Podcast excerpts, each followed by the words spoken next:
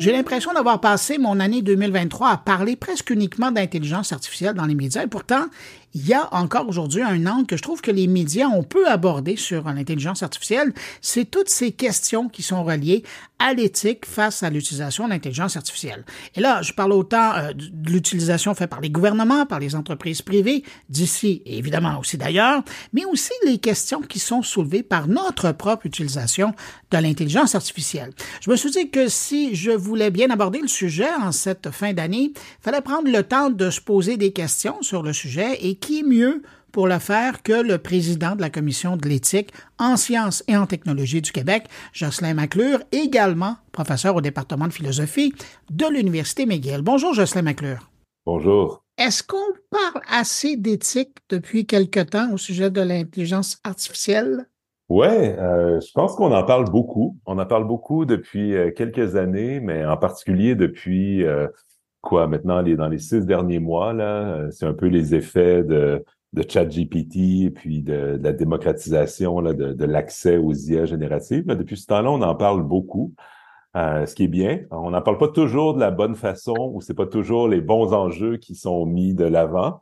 Donc ça, il y a encore du travail à faire, mais c'est vrai que pour un éthicien des, sciences et de la technologie, euh, c'est rare qu'on parle autant des enjeux éthiques suscités par l'utilisation d'une euh, technologie ou d'un ensemble de technologies. Souvent, il faut convaincre hein, soit les scientifiques ou les décideurs de prendre ça au sérieux. Dans ce cas-ci, donc, on n'a pas besoin de, faire ça.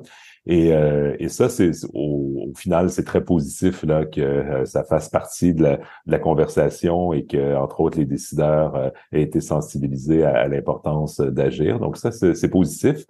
Euh, moi, je suis, j'achève mon deuxième et dernier mandat comme président de la commission de l'éthique en sciences et technologies du Québec. je suis là depuis 2017 et disons les quatre cinq premières années, ça a été de dire à tout le monde, ben là, il faut vraiment aller de l'avant avec le projet de l'encadrement législatif, euh, réglementaire euh, de l'intelligence artificielle. Euh, souvent, on me répondait poliment, oui, oui, bien sûr, on va y penser. Euh, mais là, depuis un an, ben, il y a une volonté d'agir aussi, et ça, c'est positif.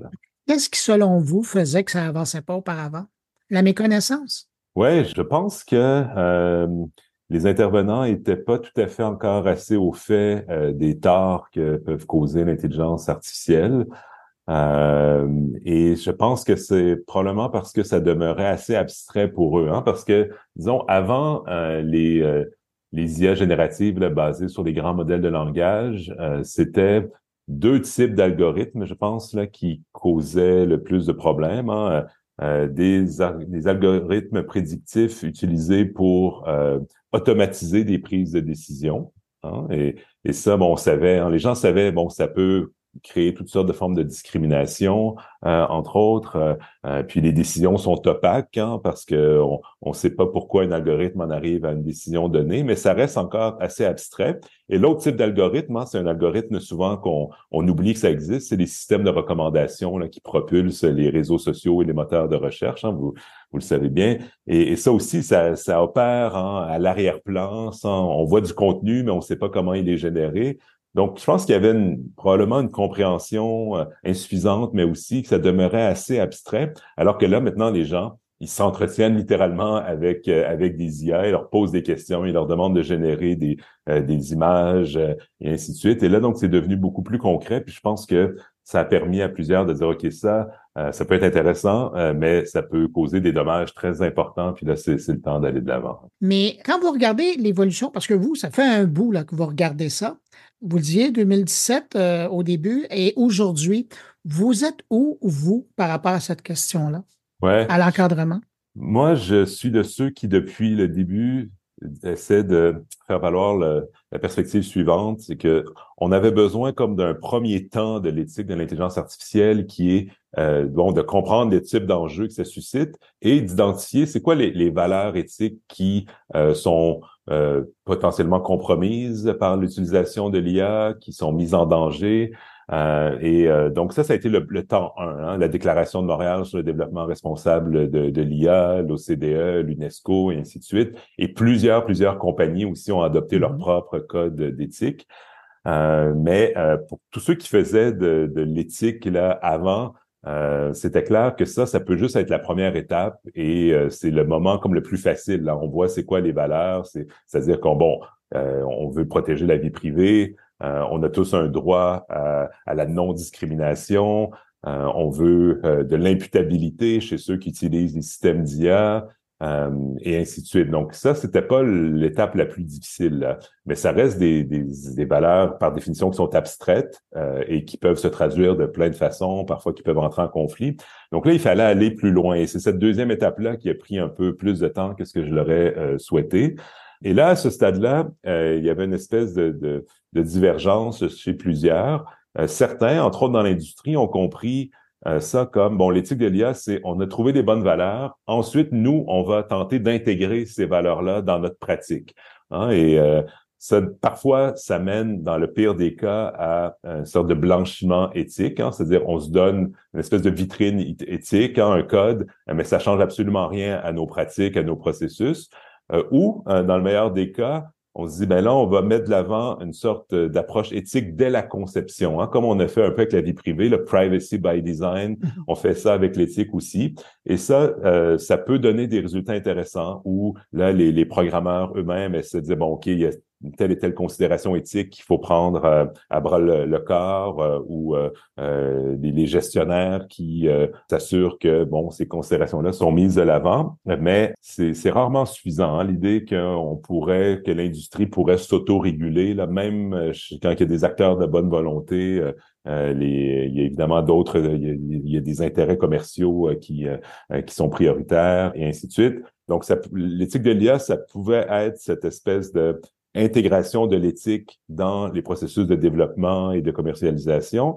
Et ça devait aussi être euh, l'éthique qui sert euh, pour, au fond, donner une impulsion à l'innovation législative, hein, se donner des nouvelles règles contraignantes là, que tous les acteurs impliqués devraient euh, suivre avec une capacité de faire respecter les règles. Et ça, pour moi, c'était toujours l'étape la plus importante qui devait suivre, là, parce qu'on peut pas se fier à l'autorégulation, surtout pas quand il s'agit d'énormes joueurs, là, euh, comme les géants du, du web.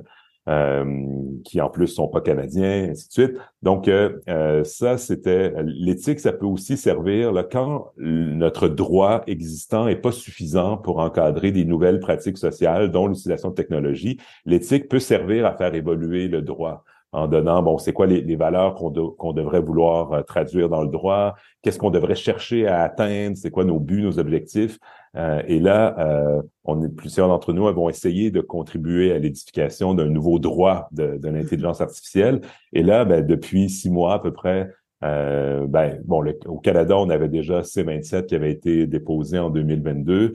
Euh, mais là, on a accéléré ce processus-là. Et euh, Québec a aussi compris le, message là, avec les, chantiers euh, qui ont été confiés donc au Conseil de l'innovation du, Québec.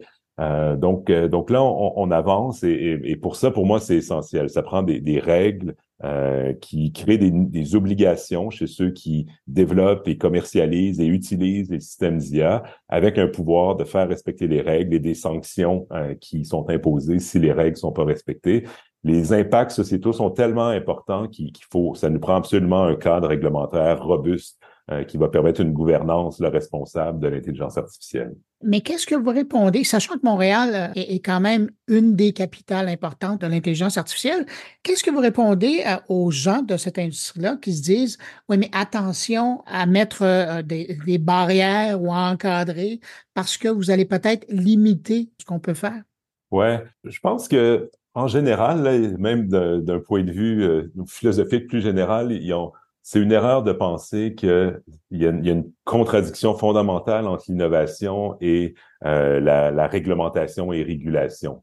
Hein, il n'y a aucun euh, cas de figure où il y a de l'innovation pure, absolument sans contrainte. Hein. On n'est pas dans une espèce d'état de nature avant l'existence de, de l'État et du droit. Hein. Ça, ça, c'est une fiction que les philosophes aiment parfois entretenir. Mais euh, on est toujours dans un environnement qui est très fortement euh, normé, encadré, euh, et c'est précisément certaines normes qui permettent à, des acteurs euh, d'innover et de commercialiser ensuite leurs leur découvertes et, leurs applications et ainsi de suite. Hein. C'est des, des, des, règles communes qui permettent euh, ça. et évidemment, tout le monde doit, doit, être en faveur de, de règles qui sont qui sont qui sont sages, hein, qui sont bien pensées. L'idée, c'est pas de créer des barrières pour pour rien, mais l'encadrement permet euh, de créer une sorte de certitude juridique. Là. Tous les acteurs connaissent leurs responsabilités et leurs possibilités, leurs libertés.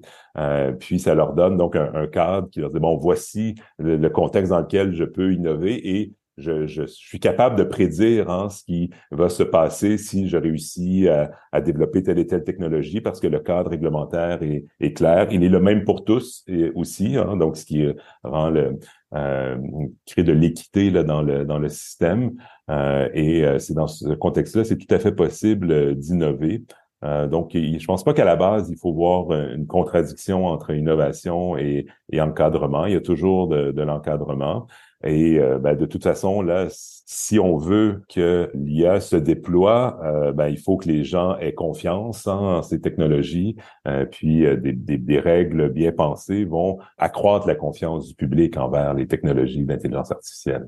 Quand on parle d'intelligence artificielle, et puis particulièrement quand on parle d'éthique, moi j'aimerais ça vous entendre sur le fait que on a l'impression que après avoir dit un jour, euh, oui, euh, nous on a une équipe euh, qui travaille sur l'éthique et c'est très important pour nous, mais tour à tour on est en train de les voir disparaître ces divisions-là, ces services-là, cette expertise-là des grands groupes. Est-ce que c'est pas un peu préoccupant? Oui, mais ça montre hein, ce que je disais tout à l'heure que on peut jamais miser sur l'autorégulation éthique. C'est pas une solution réaliste à la prise en charge des, disons, des, problèmes créés par l'utilisation de technologies ou des effets secondaires euh, indésirables. On voudrait pas que les pharmaceutiques hein, s'autorégulent complètement. On veut qu'il y ait des processus indépendants qui nous assurent ben, il y a efficacité et innocuité des, des, des nouveaux des nouvelles molécules qu'on met sur le sur le marché. Ça doit être la même chose pour l'IA et de part d'exceptionnalisme de, de l'IA en la, en la matière. Et le, le sort hein, des équipes d'éthiciens, ou en tout cas ceux qui étaient pour, euh, devaient se charger du développement responsable des technologies dans les grandes compagnies, montre bien que ça prend des obligations euh, qui sont imposées par, euh, par les, les autorités euh, publiques, parce que sinon, c'est entièrement laissé à la volonté des, des dirigeants. Dans certains contexte vont dire oui, on crée cette équipe. Lorsque ça n'est plus leur, affaire, l'équipe est abolie.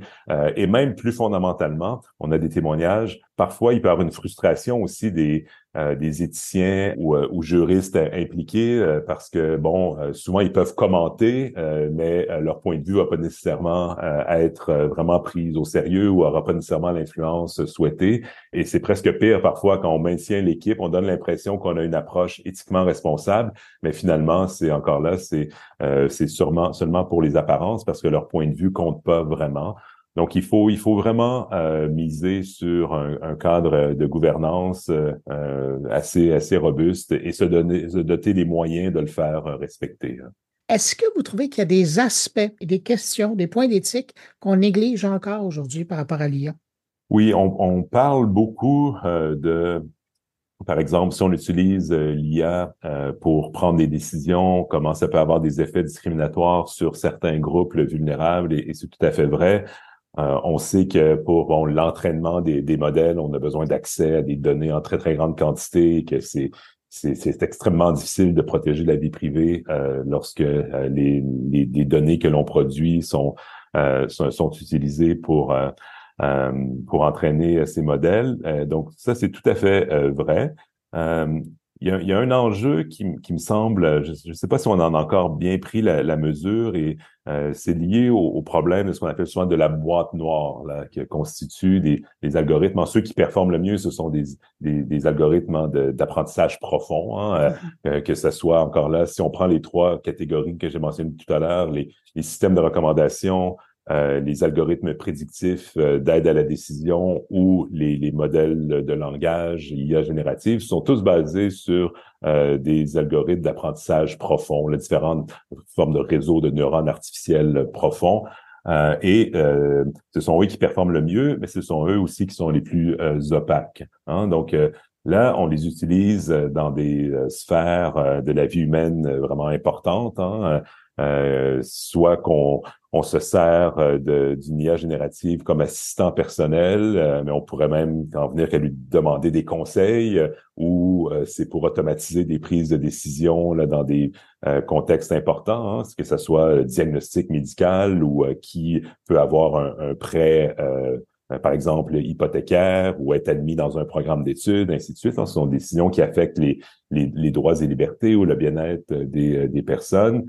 Euh, ben, euh, présentement, lorsque l'IA arrive à un résultat donné, euh, on a le résultat, mais on n'est pas capable d'extraire les raisons qui mènent à ce, résultat-là. Hein. On peut pas ouvrir, euh, regarder dans le code et dire ah voici c'est tel et tel facteur qui fait que l'IA m'a recommandé ça ou que j'ai j'ai pas eu le prêt que je voulais avoir.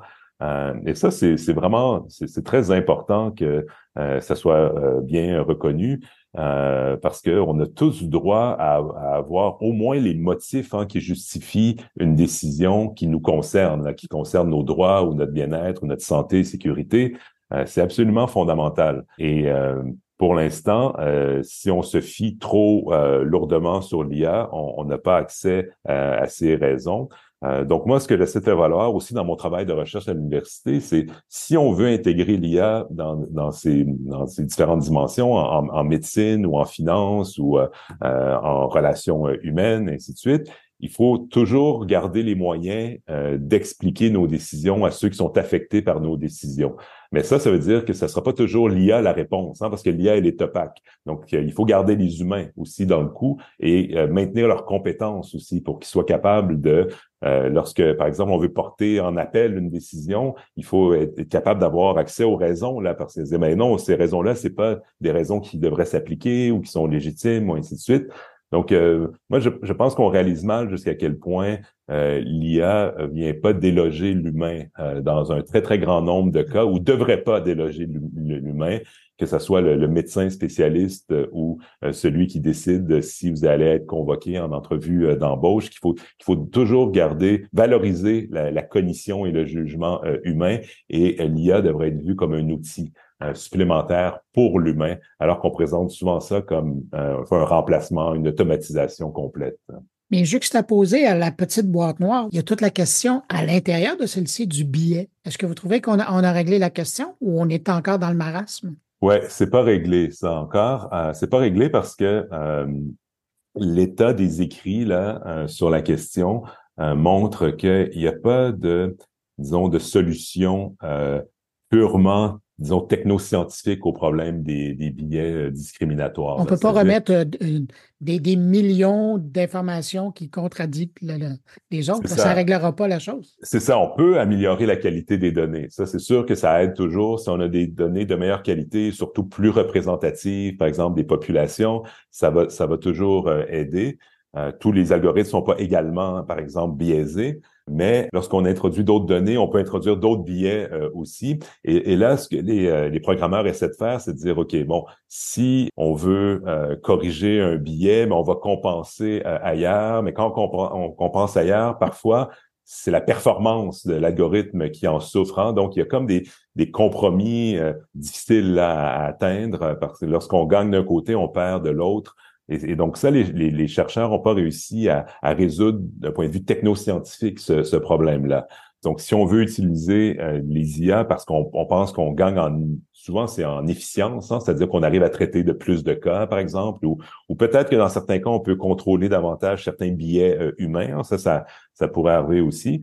Mais euh, il faut se doter donc d'une structure qui va nous permettre vraiment de voir, bon, est-ce qu'il y a des patterns dans les décisions de l'algorithme? Hein? Euh, et si oui, est-ce que ce sont des, est-ce que c'est, est-ce qu'il y a, est-ce qu'il y a des, des, nouvelles formes d'iniquité qui sont créées euh, là?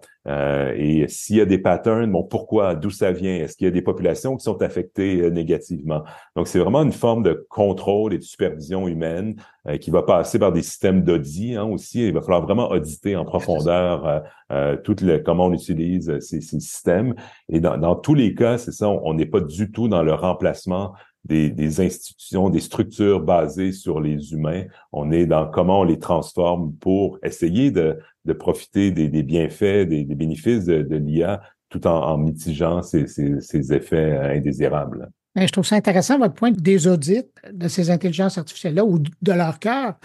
Qui va faire ça? Ouais. C'est toute une question parce que ça ne peut pas se faire, par exemple, si on prend notre cas à nous, ça pourrait bien se faire au Québec, mais ce serait limiter le problème parce qu'ailleurs, ça va être utilisé. Euh, ouais, tout à fait. Ben, bon, c'est sûr que nous, les pouvoirs publics canadiens et québécois, ont la responsabilité de ce qui se passe au Canada et de euh, du bien-être des, euh, des Canadiens, des Québécois et des Canadiens. Euh, donc, on peut tout à fait imposer à une compagnie étrangère qui, si les, algorithmes sont utilisés ici ou d'autres systèmes d'IA, reconnaissance faciale, ainsi de suite, euh, que euh, qu'il y a un, processus d'audit. Mais vous avez absolument raison. On est au tout début du développement de nouvelles expertises. Hein. Donc, vraiment, on parle beaucoup des emplois qui vont être perdus en, en IA, mais là, il y a des emplois qui vont être créés. C'est-à-dire, c'est il, faut être capable de à la fois probablement en amont, certifier les systèmes d'intelligence artificielle et ensuite les auditer. Ça, ça exige le développement de nouvelles euh, expertises euh, qui sont à la frontière entre euh, vraiment bon l'informatique, euh, sciences des données et les sciences sociales aussi là, pour mesurer les impacts sociétaux. Et, et ça, pour revenir à l'autre point, euh, sur l'autorégulation, ça peut pas être confié entièrement à, l'industrie euh, de s'auto-auditer et de s'auto-monitorer. Ça, ce serait pas sérieux. Ça prend, ça doit être imposé d'abord par la loi, hein, le dit, et il faut euh, s'assurer qu'il va y avoir des auditeurs externes indépendants qui vont avoir le mandat d'aller faire ces audits.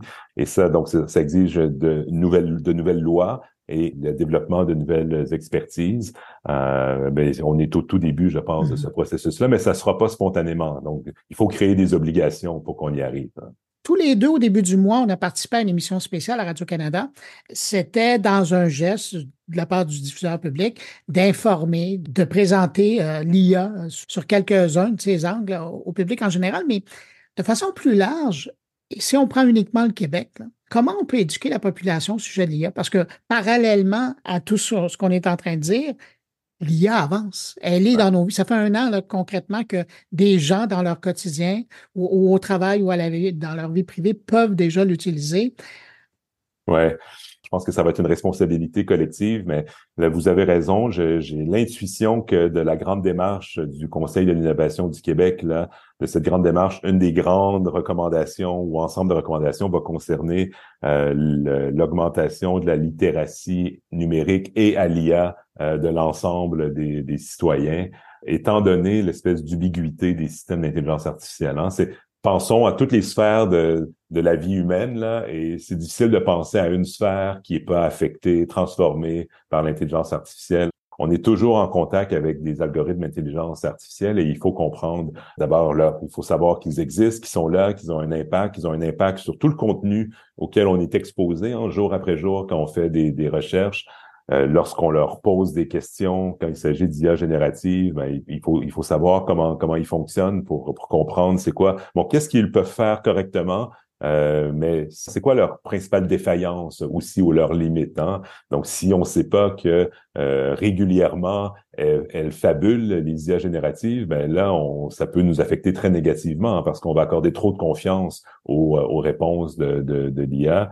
Donc, euh, c'est un grand chantier euh, pour euh, augmenter la littératie. Donc, ça, ça, ça, doit faire partie, je pense, des, des programmes, des curriculums d'études dès le primaire, hein, je, je, pense maintenant. Si je regarde mes enfants, c'est déjà là, l'éducation numérique, mm-hmm. on, on s'en approche ça doit faire partie, mais aussi des, des cours. Euh, je pense que c'est dans le programme, le nouveau programme aussi culture et citoyenneté québécoise qui a remplacé éthique et culture religieuse. Il y a un, volet éducation numérique parce que de toute façon, on peut plus séparer la citoyenneté du numérique hein, maintenant parce que le numérique a transformé la sphère publique dans son ensemble et en particulier comment on toute, toute la sphère du débat euh, politique maintenant on peut plus faire l'économie des, réseaux sociaux et des, des plateformes hein, parce qu'une partie du débat une grande partie de la discussion a lieu maintenant sur euh, sur les réseaux donc, ça fait partie, je pense, maintenant des grandes missions de l'école et des autres grandes institutions que, que de former euh, au numérique. Et je, terminerai ma réponse en disant que parfois, c'est, je me mets à la place de ceux qui tentent euh, de, de, comprendre des enjeux et de, de savoir ce que même ils en pensent. Et ça doit être extrêmement déroutant, hein, parce que parfois on entend même des grandes sommités euh, prononcer des propos qui sont au fond, extrêmement controversés, hein, c'est-à-dire qu'ils vont pas du tout de, de soi et qui euh, sont débattus évidemment par euh, par les experts. Mais c'est ça. Si d'un côté on entend que peut-être que les IA vont prendre le contrôle de l'humanité d'ici les dix prochaines années par des, des, experts dans le domaine, euh, ben évidemment, ça va influencer nos, euh, nos, nos perceptions et euh, peut-être que c'est ça, on va moins accorder d'importance aux problèmes dont on parlait qui sont immédiats, actuels, là, discrimination, vie privée, opacité et ainsi de suite. Donc c'est extrêmement déroutant. Je pense que en tant qu'intervenant public, là, on a tous le, on devrait tous avoir la responsabilité de contribuer à une meilleure compréhension du grand public et des, et des, des balados comme la vôtre font, font, font œuvre vraiment de service public là, en la matière. Mais ça doit être extrêmement déroutant parfois quand on, on, on, entend les gens d'OpenAI nous dire qu'ils travaillent sur l'intelligence artificielle générale alors que il y a vraiment aucune façon de savoir comment développer une IA générale euh, pour l'instant, c'est-à-dire une IA qui aurait rejoint euh, l'intelligence humaine et qui serait aussi euh, complexe et multidimensionnel que euh, l'intelligence humaine. Donc, d'un côté, on a ceux qui développent une IA qui nous impressionne beaucoup, comme ChatGPT, mais qui nous disent qu'ils sont en train de travailler sur l'intelligence artificielle générale. Ça doit être extrêmement déroutant pour celui qui tente de, comprendre un peu l'état des lieux. Là. Et là, je vais faire du pouce sur votre réponse euh, et puis je veux m'intéresser aux développeurs en général. Qu'est-ce que c'est leur responsabilité, eux, par rapport à cette situation-là? Alors là, je, je, je, défends une position qui, c'est pas celle qui est défendue certainement pas par tous les éthiciens euh, et qui peut surprendre. Mais moi, tout ce qui concerne l'éthique des affaires, là, donc les responsabilités euh, des, des, entreprises, des dirigeants d'entreprises et, et, ainsi de suite, euh, pour moi, essentiellement, la responsabilité, c'est de respecter la loi et de la respecter véritablement. Hein. Évidemment, il y a toujours des fraudeurs et ainsi de suite, et ça, ça doit être condamné mais j'ai jamais misé énormément sur l'idée de la responsabilité sociale des, entreprises ou l'idée que les acteurs euh, du, du, privé hein, vont devenir vraiment intrinsèquement vertueux et œuvrer pour le bien. Il y a plusieurs personnes de bonne volonté dans le privé. Hein. C'est pas c'est pas du tout seul euh, l'enjeu. Il y en a il y en a énormément. Il y en a qui veulent authentiquement contribuer à, à l'intérêt collectif, mais la, structure d'une économie de marché capitaliste fait en sorte que les entreprises, c'est un type d'entité, un type d'acteur qui vise au fond à offrir des produits et des services euh, et euh, d'en faire un profit. Hein. C'est ça le rôle dans notre, grande architecture sociale générale. C'est pour ça qu'elles existent et euh, elles peuvent chercher à réaliser ces objectifs hein, de façon légitime. Euh, et le rôle euh, d'un gouvernement démocratique euh, est de mettre en place des règles qui va délimiter l'espace de, liberté de ces acteurs et ces acteurs devraient respecter les lois. Ensuite, s'ils veulent en faire plus et se donner eux-mêmes des normes et des finalités éthiques, tant mieux. Je l'applaudis et c'est admirable lorsque c'est le cas. Mais encore là, d'un point de vue réaliste, ça se fait pas de façon spontanée et de toute façon, c'est pas c'est pas les entreprises qui doivent statuer sur ce qui sert le bien commun ou sur nos grands objectifs collectifs. Hein. Ça devrait être nos élus hein, euh, qui nous qui nous représentent, qui avec la participation des, euh, des citoyens. Donc, pour revenir à, votre question, leur responsabilité, c'est ça devrait être de respecter la loi. Moi, je suis très déçu quand ils emploient des lobbyistes qui euh, de les convaincre les élus euh, de diluer euh, les lois, de créer le, ce mirage d'une contradiction entre régulation et innovation. Ça, ça me déçoit, mais ça me surprend pas. Euh, et il faut que nos élus et, les, ceux qui conçoivent les politiques publiques, il faut pas qu'ils cèdent. Hein, ils doivent faire preuve de, de, de courage. Mais euh, ensuite, euh, je vois pas que c'est à eux euh, de vraiment de prendre des décisions qui viennent définir hein, ce qui est le, bien commun ou l'intérêt collectif. Là, eux, ils doivent respecter des, les lois et le faire de façon sincère et, et, rigoureuse. Et c'est essentiellement ça leur responsabilité. Et c'est à nous ensuite de mettre la pression sur nos élus pour que, que des règles soient mises en place. et c'est par les, ces règles que euh, les grandes valeurs collectives vont se, réaliser, à mon avis, et non pas par l'action des, euh, des acteurs euh, privés. Est-ce que vous êtes confiant au sujet de notre avenir comme mm. humain, mm-hmm. parallèlement au développement de l'intelligence artificielle? Puis, relativement confiant. C'est difficile à, dire ça dans le contexte actuel. Je suis terrorisé par les impacts des changements climatiques et donc je suis pessimiste euh, par rapport à d'autres questions. Mais par rapport à l'IA, vous savez que c'est, c'est pas la, première fois dans l'histoire de l'IA que l'on fait de grandes prédictions et, même nos meilleurs cerveaux hein, font de grandes prédictions sur le développement exponentiel de l'intelligence artificielle qui va rattraper et dépasser euh, l'être humain, qui va le rendre obsolète. Hein l'historien Yuval, Noah Harari arrête pas de répéter sur toutes les tribunes là, que, l'humain va devenir obsolète et qu'il il va se demander qu'il n'y aura plus de sens à sa vie parce que il va être complètement inutile, hein, il va être devenu euh, inutile. J'ai beaucoup plus confiance en ce qu'il y a de, euh, de propre et singulier à l'être humain pour accepter de, de telles prédictions. D'ailleurs, euh, j'ai pas de bonne raison de penser que des euh, machines hein, peuvent acquérir les différentes dimensions de l'intelligence humaine. Hein. Là, présentement, ils sont excellents, les algorithmes sont excellents pour repérer dans des grands, grands ensembles de données des grandes régularités, hein, donc des, des patterns, des modèles dans les données, et ensuite de généraliser, c'est-à-dire en, en, appliquant sur la base de ces grandes corrélations, euh, lorsqu'on les applique dans le monde réel, ils, voient des patterns assez proches hein, dans les nouvelles données pour généraliser correctement. Et c'est pour ça qu'on peut utiliser euh, les IA et qu'on est en, on en est presque au véhicule autonome, mais on n'est pas encore là hein, parce qu'il y a encore des, des, des limites.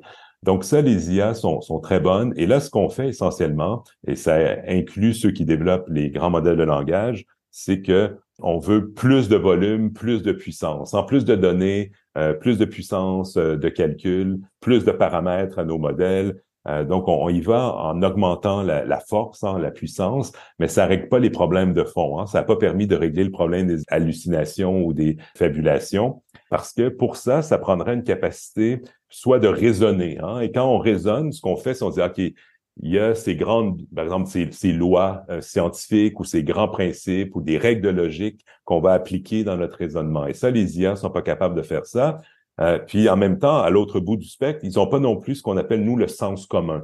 Et le sens commun, c'est une espèce d'intuition qui nous dit, OK, dans une situation donnée, je sais ce que je dois faire ou je sais ce qui a un sens et ce qui n'a pas de sens parce que euh, étant donné mes expériences antérieures, j'ai une intuition de ce que je dois faire. Euh, et, et, ça, ils ont pas ça non plus. Les, les, les meilleurs IA, ils ont, ils ont pas ça. Euh, donc, ils sont ni capables de raisonner logiquement, ni dotés d'un sens commun.